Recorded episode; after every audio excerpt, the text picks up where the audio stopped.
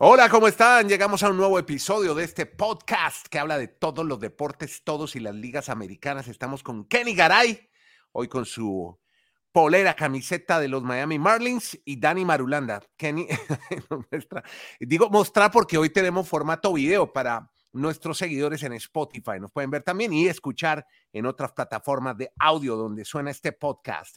También está Dani Marulanda en el retiro. Yo soy Andrés Nieto Molina reportándonos desde Santiago de Chile, sede de los Juegos Panamericanos 2023. Bueno, episodio 1035 y vamos a empezar hablando de la NFL. No, porque íbamos a empezar a hablar y de pronto Dani se cae, ah. pero vuelve, ahora vuelve. Suspende a cuatro, exactamente, suspende a cuatro jugadores por infracciones de apuestas. Mientras tanto, pues... es más, eh, antes, antes de que venga Dani Andrés, si me permite, un abrazo para todos, feliz fin de semana, arriba los corazones, feliz sintonía, grandes emociones.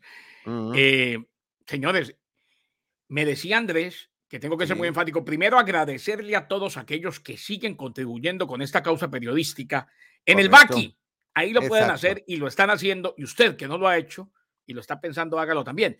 Pero no se les olvide cómo podemos ir al enlace, porque es que hay que ir es al enlace.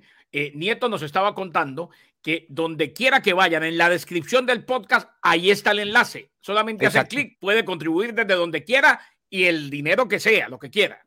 En la descripción es como los contenidos de hoy, por escrito. Cada, cada podcast tiene, nosotros contamos de qué vamos a hablar en ese podcast. Y en la parte de abajo encuentran el enlace. Hoy quiero saludar muy especialmente a un seguidor leal, amigo, se ha convertido en un amigo nuestro digital.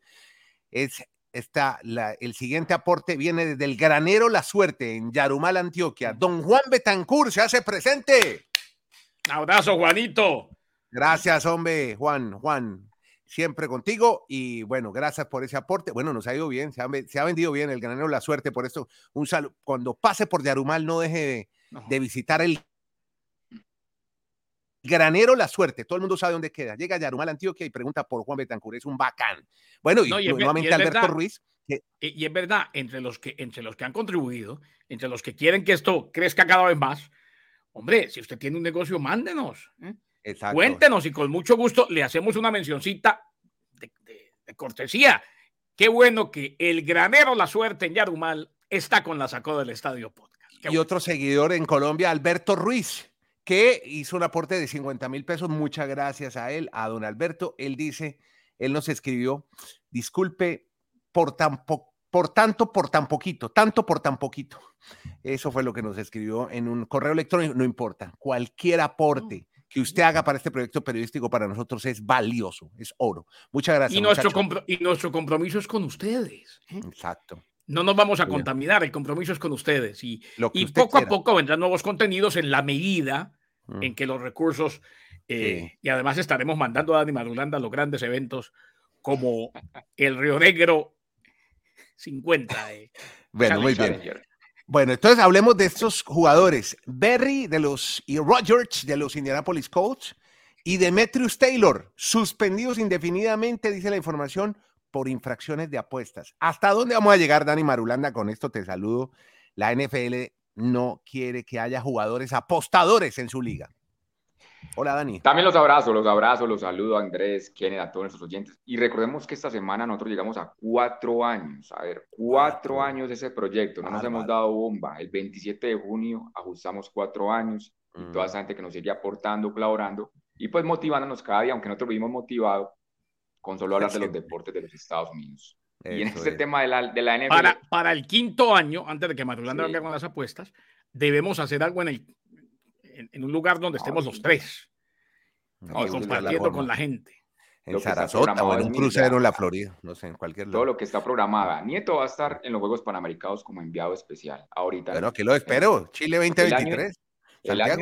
El, próximo año va a estar Dios mediante en los Juegos Olímpicos de París, don Andrés Nieto. Vamos, 2025 y 2026 tendremos a Garay enviado especial en el Mundial de Clubes y después en el Mundial de la FIFA. O sea, lo que hay es vida para este podcast, para contar historias. No, y el año entrante Copa América. La tengo aquí en el patio de mi casa. Ah, bueno. Pero vamos al tema de la NFL, señores. A ver, Andrés, yo creo que realmente la NFL está muy preocupada por las apuestas de los jugadores. En total ya hay 10. 10 jugadores de la NFL sancionados. Ah. por un año. 7 jugadores sancionados por un año. Y 3 suspendidos por 6 juegos. Ah, miremos aquí el papelito porque es que memorizarse 10 jugadores. No, pues tranquilo. Pues por fin acuda al papel, mijo. Es que todo de memoria no se puede. No, yo por eso es que cuando me ven que bajo los, que bajo los ojos, que estoy mirando leyendo el celular, obviamente. De memoria yo no me lo sé. Los, Marulanda los tiene todos en la cabeza. los sancionados por un año son esos siete. Radley, Roger, Rashford, Taylor, Moore, Tony y Quintex. Todos estos jugadores son sancionados por un año por apostar en juegos de la NF, apostar en la liga en la que participan. Mm. Mientras, por seis semanas, que son Petty Free, ellos no apostaron para la NFL, pero apostaron a otros deportes desde las instalaciones de sus equipos. Y en los contratos, eso está muy claro, usted en el lugar de trabajo no puede apostar para ninguna situación deportiva de las que tienen habilitadas en, el deporte de Estados Unidos. O sea que hay dos maneras de analizar, pero eso sí, ya son 10 jugadores mejores con suspensión. Ojo, estas investigaciones de la NFL son tan exhaustivas eh, y tienen tanta gente trabajando para ellos que lo que dijo Marulanda vale la pena mirarlo con lupa.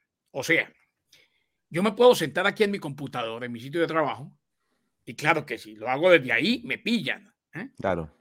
Porque es el computador del trabajo. Pero también la investigación incluye el seguimiento de desde dónde vino la apuesta y en qué momento, porque si la hacen por el celular y están en el sitio de trabajo, y logran comprobar que estaban en el sitio de trabajo, hoy por hoy es muy fácil apostar en el celular, es simplemente abrir y oprimir un botón o un par de botones, pero eso también implica multa. No pueden estar en el sitio de trabajo, es más. Yo creo que en algún momento la van a ampliar y le van a decir a los jugadores del deporte profesional, ustedes no pueden apostar en eventos deportivos. Exacto. Porque de una u otra forma, por más de que no sea su deporte, hombre, directa o indirectamente. Exacto, mandan un mensaje, pero no tiene que ser que esté en el computador de la empresa. Ya. Puede estar en el celular, lo investigan, por eso les digo que son muy exhaustivas las investigaciones y terminan determinando que sí, que usted hizo la apuesta desde su lugar de trabajo, desde el campo de entrenamiento, desde donde estaba el equipo ese día. Bueno, muy bien, vámonos con algo de baloncesto. Ahora hablamos con usted de college football, Kenny, porque tenemos información también, historia con Jane Harden, el basquetbolista de los Sixers de Filadelfia, que está analizando opciones de cambio. Hay una muy interesante por casi 37 millones de dólares de, de su equipo, de los Sixers, para que siga una temporada más. Cuénteme cómo es la historia de la barba por estos días. A ver, en realidad, Andrés, él toma la opción porque sabe que lo van a cambiar. Si no lo cambian, le tienen que pagar 35.6 millones. Ya. Y están comenzando las partes a trabajar precisamente en eso. Él ya sabe que lo van a cambiar. Por eso toma la opción. Ya. Eh, si no lo cambian, pues vienen los 35 millones. O sea, él está en un gana-gana. Lo que pasa es que se le están, hablando de ganar, acabando las posibilidades de ganar y donde vaya tiene que ser colectivo. Para mí, el que se lleve a Harden, si quiere ganar como colectivo, se lleva un problema. No, no, no, no, no. 34 años. Estuvo en su décimo equipo al estar la temporada pasada, terminó con 21 puntos, 6 rebotes y 10 asistencias. Lideró la NBA en asistencias, muchas de ellas a Joel Embiid, quien ganó su primer premio al jugador más valioso. O sea, reiteramos, él toma la opción de jugador. Sí. E inmediatamente, y fue lo primero que dijo Jan Wagnarowski, para clarificar, porque mucha gente salió y dijo, no, se queda. No, no, no. En este caso toma la opción, y era muy obvio que si tomaba la opción en el mundillo del baloncesto, en las oficinas del baloncesto, era porque inmediatamente empezaba a explorar maneras de salir de Filadelfia, no porque se quedara. Bueno, muy bien. Sigamos con basquetbolistas. Un equipo del que habló en episodios, en muchos episodios anteriores, Dani Marulanda, fue los Sacramento Kings, que tuvo un resurgir desde California. Una de sus piezas claves se queda. Harrison Barnes. Dani. Así es, Andrés. Este jugador que tal vez estaba a una escala abajo de Fox, de Sabonis, pero fue fundamental. Es que el dato es impresionante. Jugó en los 82 partidos de la NBA de la temporada de los Kings. O sea, nunca se ausentó y por eso se acredita pues con todos los honores un contrato de tres años y 54 millones de dólares. O sea, va a cobrar 18 millones de dólares por temporada y va a continuar con los Kings porque se siente muy motivado de que como está armado el equipo, pues tengan nuevamente logros muy importantes de cara a playoffs y por qué no avanzar a una final hipotética en un futuro de el oeste para lo que tiene que ver con los Sacramento Kings. O sea, se habla ya del proceso, el famoso proceso, que sigue, continúa, manteniendo estas, este tipo de fichas. Bueno, me voy ahora para Major League Baseball, porque ya se empieza a hablar del juego de estrellas y aquí tiene una máxima de Kenny Garay, es que después del juego de estrellas ya se empiezan a ver cómo van a ser las cosas para el resto de la temporada, para el clásico de otoño, el clásico de la Serie Mundial de Béisbol. Pero vemos un equipo que está sorprendiendo, del que ya hemos hablado, los Rangers de Texas, que están aportando mucho, mucho para este juego de estrellas, Kenny. Y es que eh, no, es de Keren, ¿no? No es de Keren Garay, es del mundo del béisbol. Eh, después del juego de las estrellas se van los bebés, los niños, y siguen los hombres. Lo que pasa es que llegar ahí, y estaba viendo aquí los temas de Madulanda, algo nos tendrá que hablar de Luis Arraez, que está en el juego de las estrellas como titular, algo nos tendrá que hablar de los Marlins, porque yo mm. estoy que no puedo de la dicha, y yo sí lo digo sin problema, y por eso me pongo la camiseta. Esta no es de los Miami Marlins, esta es de los Florida Marlins, cuando era ah, Florida, ah. Ah, porque hay que decirlo, estamos 14 juegos por encima de 500. 14. Pues, pues venga, yo le doy datos, venga, yo le doy datos y que antes de que nos hable de la deseada que usted se emociona con los Marlins. Venga, y, cuando, y después yo le, le, cuento lo de los Rangers. Venga. A ver, ¿cómo es lo de los Marlins? Este es el segundo mejor arranque en la historia de los Marlins, en sus 30 años de historia. O sea, ya pasamos la mitad de la temporada, ya vamos en el juego 82. Solo en 1997, cuando los Marlins ganaron la primera serie mundial, tuvieron un mejor arranque. Y eso que son los dos partidos más ganados que los que hay actualmente. O sea, eso no hay que discutirlo, los Marlins han sido maravillosos. Y es la tercera vez en la historia que está arriba 14 juegos, lo que nos acaba de reseñar Garay. Las otras dos veces fueron en el 97, obviamente, y en el 2003. Caso curioso que en esos dos años fue cuando ganó la Serie Mundial. Dicho esto, no es que vayan a ganar la Serie Mundial, pero van en un proceso muy interesante. Y recuerdo y reitero a, los fanáticos de los Marlins. El calendario estaba en un papel, pues coincidenció que en la primera mitad le tocaron los rivales que no están compitiendo por, por playoffs. Pero en agosto y en septiembre le va a tocar todos los equipos que en ese momento están en playoffs. Por eso ojalá ganen mucho ahora para que vayan con ahorros y sigan pues con esta temporada hasta el momento de ensueño con Arraes, con Jazz, con todo lo que se están destacando en el equipo de los Marlins. Bueno, muy bien. Ahora sí, entonces hablemos de los Rangers, Kenny. Cuéntenos un poco de, de, su convocatoria al Juego de Estrellas. Y los Rangers de Texas que van con récord franquicia de cuatro titulares al Juego de Estrellas en Seattle. La mayor cantidad de cualquier equipo de grandes ligas. El mejor equipo de la División Oeste de la Liga Americana. Titular en todas las posiciones del cuadro interior, excepto en primera base, porque Johan Haim y el tercera base Josh Young aparecerán como All Stars por primera vez. El receptor Johan, Jonah Haim y el tercera base Josh Young se unirán a Cody Seager, no necesita carta de presentación, el campo corto, y a Marco Simeon, el segunda base, es la cuarta aparición All-Star de Seager, mientras que Simeon es All-Star por segunda vez en su carrera. Esto después de que se anunció la ronda final de la votación. Eh, y bueno, sí es, a ver, no es que sea sorprendente, es que los Rangers venían en años bastante malos, pero quedó claro antes de la temporada, Andrés y Dani, que se reforzaron como para estar donde están.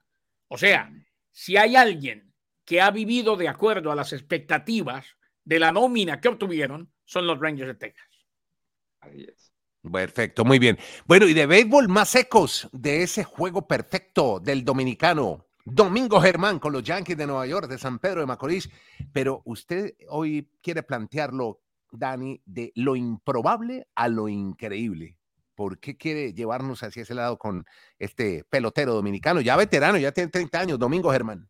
Sí, porque haciendo un análisis rápido en la parte individual de Domingo Germán, es que cuando uno analiza la cantidad de peloteros que ha dado la República Dominicana y lanzadores, y que él haya sido el primero, yo creo que mucha gente especialista de este deporte en República Dominicana, incluso la familia y el mismo jugador, debe estar diciendo, me tengo que pellizcar, esto es real, yo como logré un juego perfecto. Porque si miramos los antecedentes, más recientes, es que Andrés Kennedy, oyentes, en el, el último juego antes de este perfecto, Domingo Martín había permitido 10 carreras y en el antes a ese, siete carreras. O sea, había tenido dos salidas desastrosas. En, falso. Y, uno mira, y uno mira la hoja de vida de Domingo Germán y sí, pues llegó a los Yankees en el 2017, debutó en el 2018, mm. pero nunca se ha destacado. O sea, ha sido un jugador ahí en un aporte para el equipo, pero sin esperar nada de él, como una gran figura, o sea, como un jugador franquicia para, la, para los Yankees.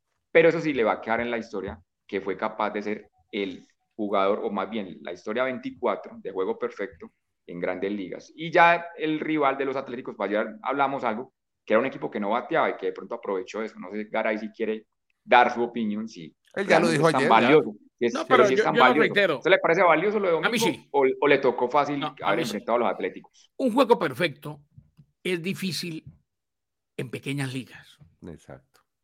Un juego perfecto es difícil si jugamos amigos aquí en el parqueo de mi casa, en el estacionamiento. Estamos hablando de grandes ligas. Un juego perfecto. Es que no fue ni siquiera no hitter. Que aquí mm, hemos explicado varias veces la diferencia. Ni hit, ni hombre en base, nada.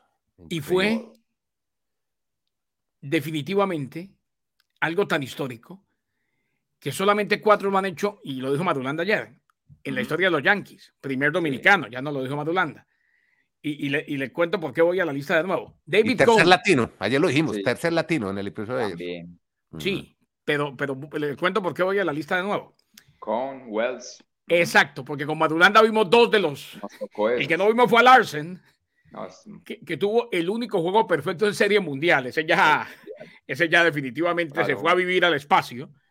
Eh, Don Larsen en el 56, ese ya no es, no es humano, ese, fue y, y, creo que habló con la mamá de Otani. David Cohn en el 99 y David Wells en el 98. Sí. ¿Y por qué, ¿por qué lo recuerdo? Claro, porque Domingo Germán es el cuarto de los Yankees, pero David Wells, dos años después de eso, reconoció que había llegado borracho el día del juego perfecto. Ah, vea usted. Que había estado bebiendo hasta muy temprano en la mañana llegó al cuarto de hotel, se acostó, se fue para el Yankee Stadium, se acordó que le tocaba lanzar y lanzó un juego perfecto. Así es la vida. No estamos haciendo apología de llegar borracho, ni apología de estar ebrio en el trabajo. Simplemente lo reconoció, dijo, no, yo había bebido muchísimo y había dormido dos, tres horitas. Oiga, ahora que Dani recuerda que Germán llegó en el 2017 a los Yankees, 18, 19, 20, 21, 22, 26 años. Oiga, el tipo nada inglés, sigue con traductor. En seis años uno ahí en ese, en, e, y ya, en ese vestuario no aprende nada. Increíble. Y ya va a cumplir 31 años de edad. y, el mm. último detalle de esas citas que dejó esta, esta situación de Domingo Germán. De esos 24 veces que se ha dado un juego perfecto, ese es el cuarto que tuvo que hacer menos lanzamientos. O sea, solo 99 lanzamientos para lograr el juego perfecto. Se ponchaban rápido los muchachos de los Astros. El más rápido fue con, con 88 y Ah, bueno, pero con no fue borracho, el borracho fue, según nos cuenta Garay, Wells. David Wells, el, ah, el, como le decían los compañeros, el gordo Wells. El que, gordo. A, que a propósito, hoy por hoy se le fue la mano, ¿yo? Se le fue la mano en. Sigue adiposo. Eh, bueno. No, ya no, es adiposo, ya es, eh, es como a, a, los que no lo han visto, y, y le recomiendo a Dani, no sé si lo ha visto, vaya a ver una foto de Scott Mitchell, el otro era quarterback de los Dolphins. ¿eh? Mm. Así también. Está enorme. Pero enorme es enorme. Bueno, óigame, ¿cómo es lo de los el college fútbol mexicano en Houston? Kenny, qué buena noticia para nuestros amigos en México que viene este podcast. Pero yo creo que es buena noticia para todos, Andrés, no mm, solamente para los mexicanos. Mm. Eh, porque es que vean, esto no nos lo imaginamos y ya se dio. La primera edición del denominado Mexican College Football Showcase se va a llevar a cabo el 8 de septiembre.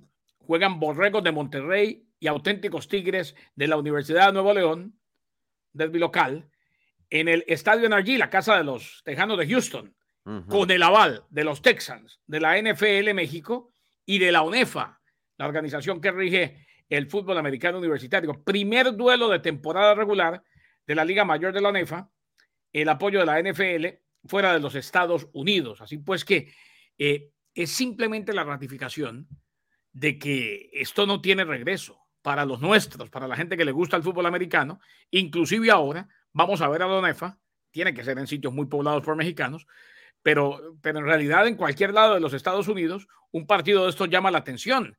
Y qué bueno que lo, bonito, lo bueno, lo muy positivo, Andrés, es que le, están, le siguen abriendo la puerta a algo que ya ha pasado a ser un mercado imparable, el fútbol americano y México, que está al lado, pero de ahí para abajo todo lo demás. Hoy por hoy, la gente, el mundo consume fútbol americano como no lo había visto yo en, en todos los años. Qué bueno, qué bueno. No, y ese mercado mexicano que es tremendo. Bueno, entonces miren, tenemos Wimbledon, fin de semana, ya comienza el tenis en, el, eh, en Inglaterra, con el presencia del el tour. Bueno, eso, a eso voy. Es que usted no cree que yo vea solo NBC Today, donde iba, iba a estar Carol G. no, no, televisión española. Digámosle al mundo que Nieto nos tiene secos con Carol G. Eh, no. Eh, que Carol G, pero va para el Today de NBC. Pero es, Muy el bueno, la, la, felicito. pero decía ahora, decía ahora, oiga, nunca había visto tanta gente ni tanto ruido desde que estuvo por aquí Harry Styles con Carol G. Y ahí estaban eh, muchachos con la camiseta. venga, hablemos del Pereira, hombre. Bueno, no, no, pero hablemos primero del, del, Tour de Francia porque serán dos etapas en España. País Vasco, y están emocionados en España. Usted sabe que no es la, primera vez que, que la carrera, no, espectacular. Ahí en el Museo Guggenheim, yo tuve la oportunidad de conocer, es una ciudad muy bonita, muy pequeña. Con esos, esos que come buena merluza. Típicos del País Vasco, ¿cómo se llaman? No, es una, una belleza lo de Bilbao. Y, y, la salida va a ser desde el Estadio del Atlético de Bilbao, que se, se acaba de reconstruir. esos sombreritos típicos, esos sombreritos típicos, esos sombreritos típicos del País Vasco de los que habla Madulanda son las boinas. ¿no?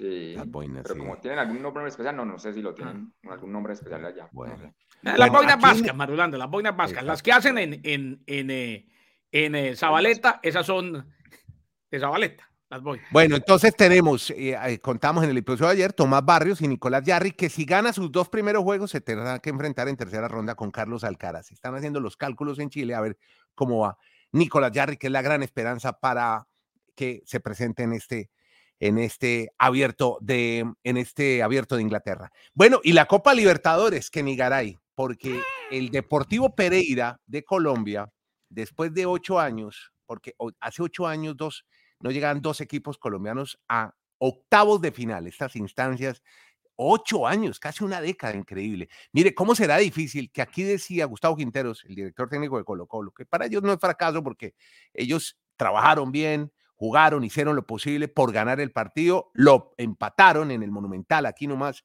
en, em, en eh, Macul, así se llama la comuna donde queda el estadio monumental de Colo Colo. Ahí juega en el estadio monumental, empataron 0 a 0. Entonces Colo Colo con ese empate no avanzó, se queda en Copa Suramericana, tendrá que enfrentarse a América de Minas Gerais. Nieto, nieto, nieto, nieto. A ver, o, yo, o yo vivo en otro planeta, que puede ser, o yo me he convertido en extraterrestre, pero lo escuché bien a usted decir que para Colo Colo no es fracaso. No, debe ser fracaso, debe ser un fracaso.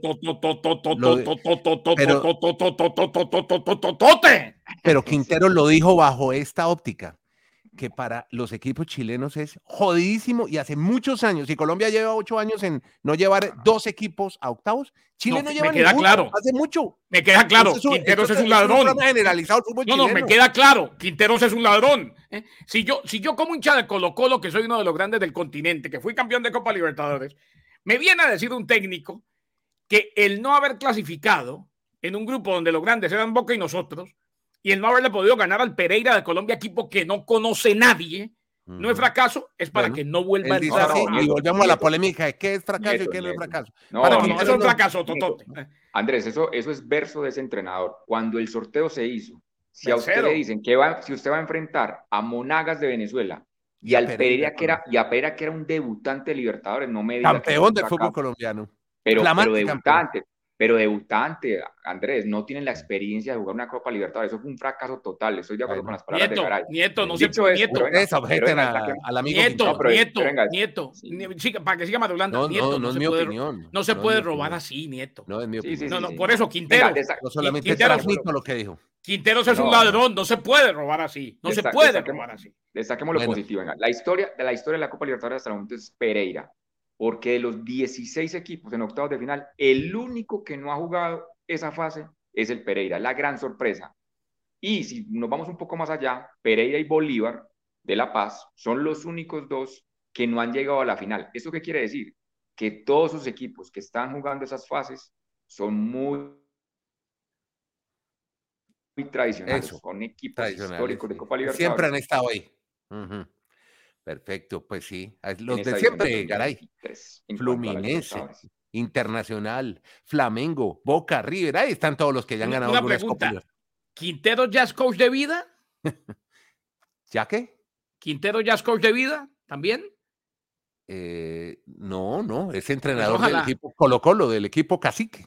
No, no, pensé que era coach de vida también porque, porque tiene, tiene un verso divino. Ahora, no sé, pero él, lo dice, yo creo que bajo la óptica de, de, de por ejemplo, de Giannis Antetokounmpo, con la famosa declaración del fracaso que hizo cuando le dijeron. No, no, no, pero es lo mismo, es bajo, esa, bajo esa misma narrativa. No, sí, pero, pero esa, esa, esa, narrativa, esa narrativa, esa narrativa esa narrativa de trabajamos bien y buscamos el partido. así dijo Pereira. y todo el mundo dijo, ojo, si el póngale cuidado, póngale cuidado. Si el Pereira le hubieran metido un gol sobre la hora, esa narrativa sí da para el Pereira. ¿eh? Mm. Lo trabajamos, lo buscamos, eh, no hicimos el ridículo, eso está bien, pero para el Pereira, señores, un técnico, un técnico de Colo Colo que hable así, no puede dirigir ni siquiera Deportes Concepción. Nieto, traiga, que, se ponga las camisetas, las camisetas y las frases de Osorio. Cero excusas, cero excusas. Perfecto. Bueno, muchachos, válida su opinión. Ahí los dejo. Yo solamente traigo el mensaje del entrenador de Colo Colo. A ustedes muchas gracias. Gracias por estar en este podcast hoy que estuvimos visuales en la plataforma Spotify, nos pueden oír en todas las demás plataformas. Gracias por seguirlo, por compartir este proyecto periodístico digital en el que hablamos desde tres ciudades diferentes, Bristol, Connecticut, con Kenny Garay, Dani Marulanda en el Retiro Colombia y este servidor en Santiago de Chile. Ustedes pueden hacer sus contribuciones, sus aportes para que este proyecto siga por años como Garay. En el, en el link, vaya donde está la descripción, como dice Nieto. Nieto es sabio donde está la descripción, ahí está el link, el enlace del Baki B pequeña AKY. Ahí haga clic y haga su contribución. Lo que tenga en el corazón, lo que pueda. No hay muy poquito ni hay demasiado. Ahora, también cuando posteamos en las diferentes redes sociales, ahí ponemos el link. Donde diga Baki, cerca la sacó del estadio, ahí es maestro. Doble clic, dale vida a la sacó del estadio podcast. Muy bien, muchas gracias a todos y esperamos que sigan ustedes este podcast porque tendremos más episodios y estaremos hablando mucho de Tour de Francia y Wimbledon en los siguientes capítulos. Gracias por seguir este podcast que se llama La sacó del estadio.